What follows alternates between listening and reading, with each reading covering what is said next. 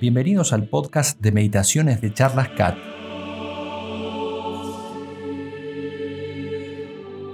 La meditación católica consiste simplemente en hablar amistosamente con Dios.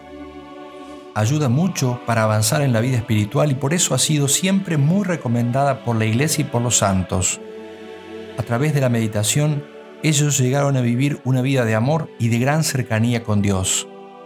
Por eso decía Santa Teresa de Jesús, prometedme 15 minutos diarios de meditación y yo os prometo el paraíso.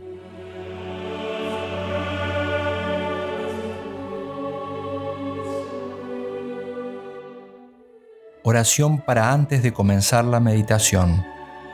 Nos ponemos en la presencia de Dios. Señor y Dios mío, creo que estás presente en todo lugar, que estás aquí dentro mío, que me ves, que me oyes. Te adoro con profunda humildad y reverencia. Te pido perdón por mis pecados.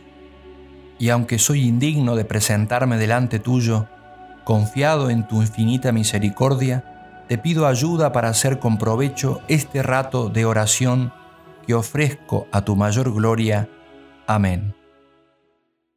Meditaciones de Cuaresma. Fuente, hablar con Dios de Francisco Fernández Carvajal. Día 13. La conciencia, luz del alma. Primer punto.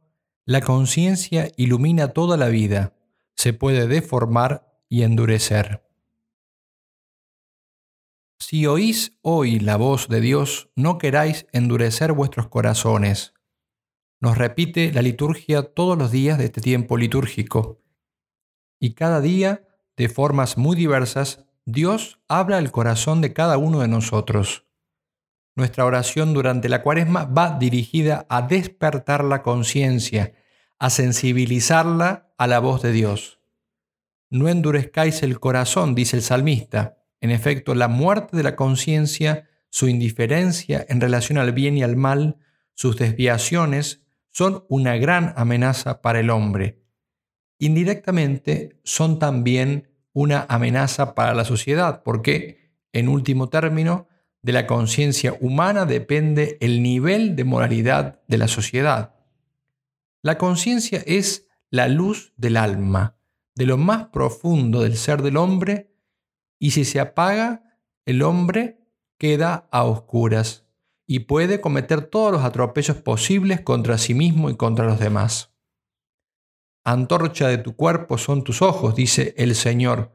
Antorcha del alma es la conciencia. Y si está bien formada, ilumina el camino, el camino que termina en Dios. Y el hombre puede avanzar por él. Aunque tropiece y caiga, puede levantarse y seguir adelante. Quien ha dejado que su sensibilidad interior se duerma o muera para las cosas de Dios, se queda sin señales y desorientado es la mayor desgracia que le puede ocurrir a un alma en esta vida. Hay de los que llaman al mal bien y al bien mal, anuncia el profeta Isaías, que de la luz hacen tinieblas y de las tinieblas luz, y truecan lo amargo por dulce y lo dulce por amargo. Jesús compara la función de la conciencia a la del ojo en nuestra vida. Si tu ojo está sano, todo tu cuerpo está iluminado, pero si tu ojo está enfermo, también tu cuerpo queda en tinieblas. Mira pues, dice el Señor, no sea que la luz que hay en ti sea tinieblas. Cuando el ojo está sano, se ven las cosas tal como son, sin deformaciones. Un ojo enfermo no ve o deforma la realidad, engaña al propio sujeto y la persona puede llegar a pensar que los sucesos y las personas son como ella ve con sus ojos enfermos. Cuando alguien sufre un error en los asuntos de la vida diaria, por haber hecho una falsa estimación de los datos, ocasiona perjuicio y molestias que a veces pueden ser de escasa importancia. Cuando en el error se ve comprometida la vida eterna, la trascendencia no tiene límites.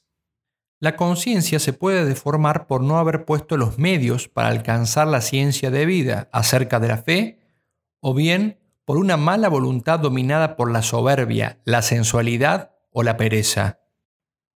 Cuando el Señor se queja de que los judíos no reciben su mensaje, afirma la voluntariedad de su decisión. No quieren creer y no pone la causa en una dificultad involuntaria. Esta es más bien consecuencia de su libre negativa. ¿Por qué no entendéis mi lenguaje? ¿Por qué no podéis sufrir mi doctrina? dice Jesús. Las pasiones y la falta de sinceridad con uno mismo pueden llegar a forzar el entendimiento para pensar de otra forma más acorde con un tono de vida o con unos defectos y malos hábitos que no se quieren abandonar. No hay entonces buena voluntad. El corazón se endurece y se adormece la conciencia, porque ya no señala la dirección verdadera, la que lleva a Dios. Es como una brújula rota que desorienta a la propia persona y frecuentemente a otras muchas. El hombre que tiene el corazón endurecido y la conciencia deformada, aunque pueda tener la plenitud de las fuerzas y de las capacidades físicas, es un enfermo espiritual y es necesario hacer cualquier cosa para devolverle la salud del alma. La cuaresma es un tiempo muy oportuno para pedirle al Señor que nos ayude a formarnos muy bien la conciencia y para que examinemos si somos radicalmente sinceros con nosotros mismos, con Dios y con aquellas personas que en su nombre tienen la misión de aconsejarnos.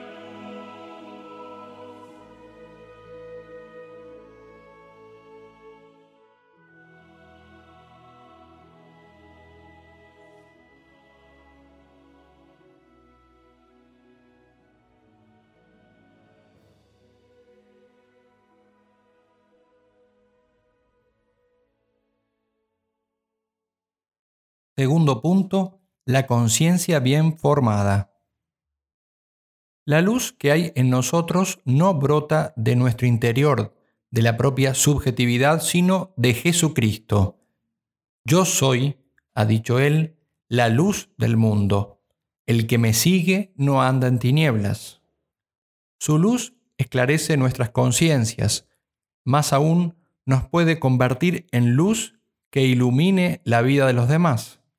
Vosotros sois la luz del mundo, dice Jesús. Nos pone el Señor en el mundo a todos los cristianos para que señalemos con la luz de Cristo el camino a los demás. Lo haremos con nuestra palabra y particularmente a través de nuestro comportamiento en los deberes profesionales, familiares y sociales.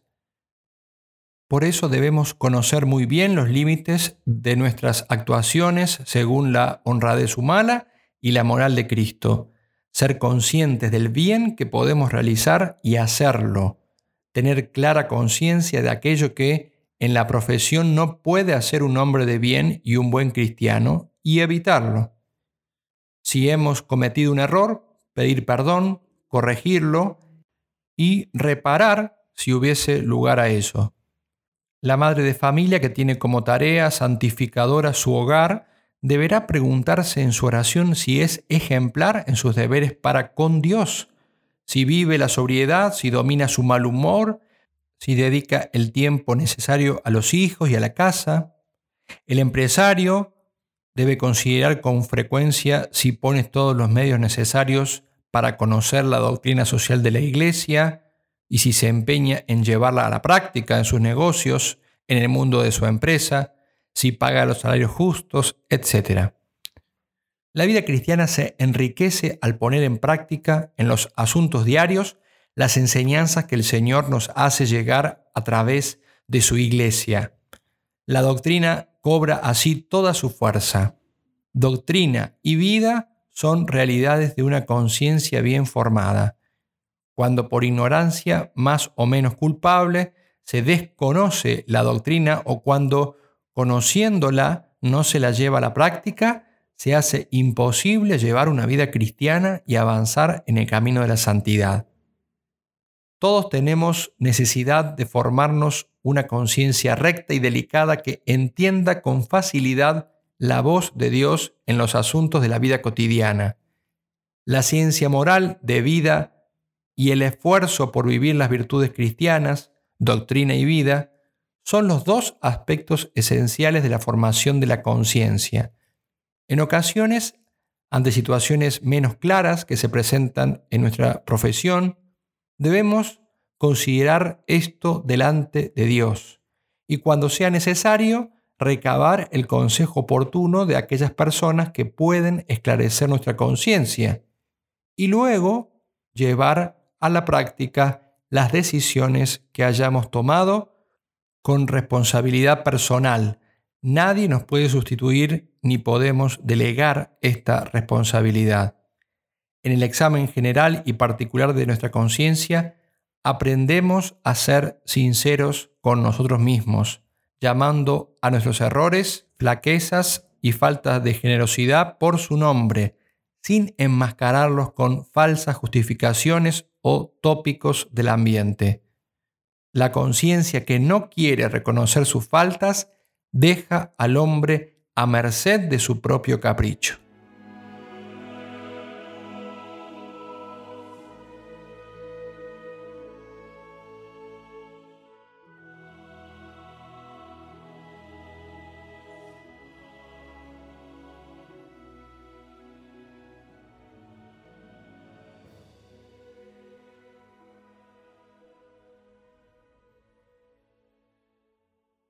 Tercer punto, ser luz para los demás.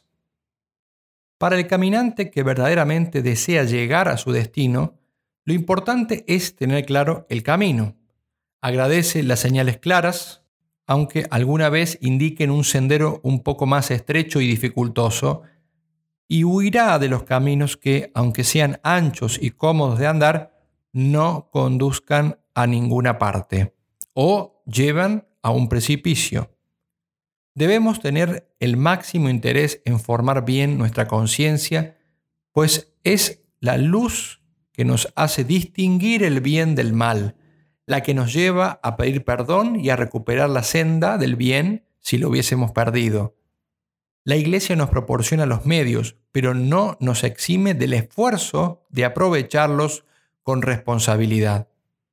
En nuestra oración de hoy podemos preguntarnos, ¿Dedico a mi formación espiritual el tiempo necesario o en cambio me dejo absorber con frecuencia por las demás cosas que llenan el día? ¿Tengo un plan de lecturas visto en la dirección espiritual que me ayude a progresar en mi formación espiritual de acuerdo con mi edad y mi cultura?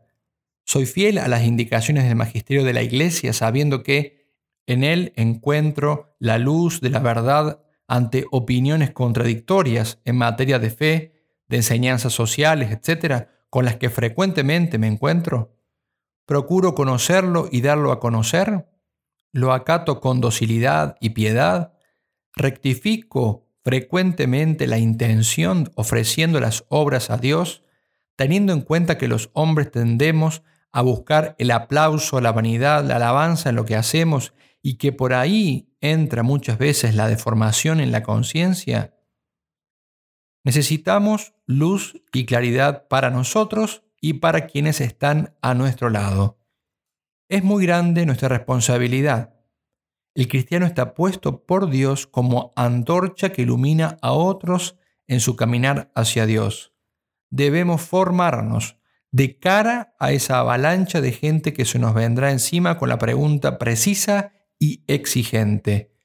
Bueno, ¿qué hay que hacer?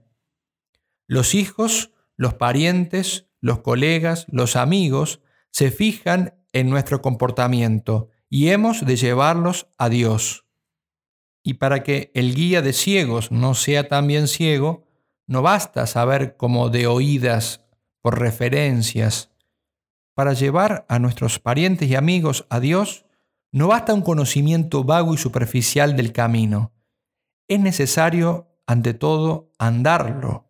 Esto es, tener trato con el Señor, ir conociendo cada vez más con profundidad su doctrina, tener una lucha concreta contra nuestros defectos. En una palabra, ir por delante en la lucha interior y en el ejemplo. Ser ejemplares en la profesión, en la familia, etc. Quien tiene la misión de decir cosas grandes, dice San Gregorio Magno, está obligado igualmente a practicarlas. Y solo si las practica será eficaz lo que diga. Jesucristo cuando quiso enseñar a los discípulos cómo habían de practicar el espíritu de servicio unos con otros, se ciñó a sí mismo una toalla y les lavó los pies. Eso debemos hacer nosotros, dar a conocer a Cristo siendo ejemplares en los quehaceres diarios, convertir en vida la doctrina del Señor.